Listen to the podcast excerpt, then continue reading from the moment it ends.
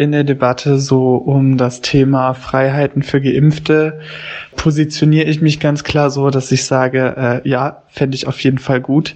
Es sind ja dann trotzdem erstmal tendenziell mehr Menschen glücklich als andersrum. Ich habe Sorge, dass wir irgendwelche Menschen übergehen, ähm, dass Menschen nicht mit beachtet werden, die aus berechtigten Gründen die Impfung vermeiden wollen. Und auf der anderen Seite denke ich, dass bei diesen Maßnahmen vor allem auch Menschen ähm, leiden, die in nur begrenztem Umfang am sozialen Leben teilhaben können und die sozusagen immer weiter eingesperrt zu lassen, das ist brutal. Das ist verdammt brutal. Also an sich finde ich, macht ein Impfpass Sinn, weil ich will ja auch wieder in irgendwelche Bars gehen oder so.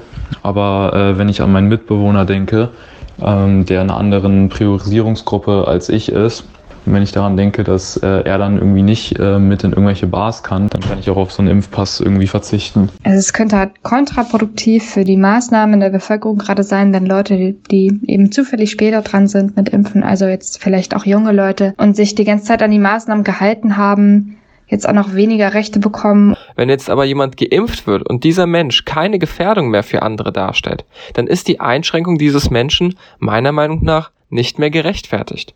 Ich gönne es jedem Geimpften, mehr Normalität zu leben. Aber auch nur unter der Prämisse, dass jeder Bürger in Deutschland ein Impfangebot hat, weil sonst wäre es für mich unfair und würde für mich persönlich die Gesellschaft auch einfach zu sehr spalten.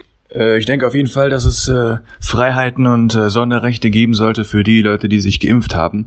Natürlich ähm, ist es eine große Frage, was das für Sonderrechte sind. Ich finde außerdem, dass man mit dem Pass auch ein klares Signal für das Impfen setzt, weil so ja noch einmal verdeutlicht wird, wo wir am Ende eigentlich hinwollen, nämlich zu diesem normalen Zusammenleben, wie wir es vor Corona hatten.